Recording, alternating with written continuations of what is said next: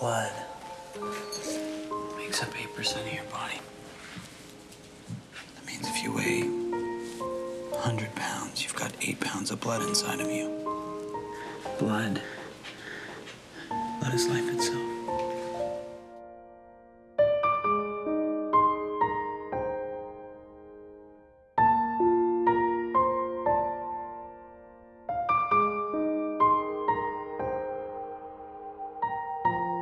What if we drained our blood?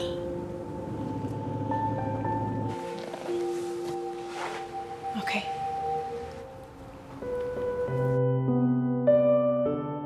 Hey guys, we got the vampire up here.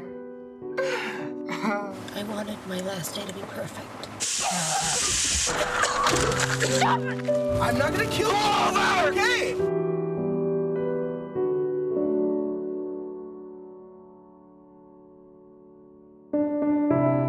Do you ever die in your own dream?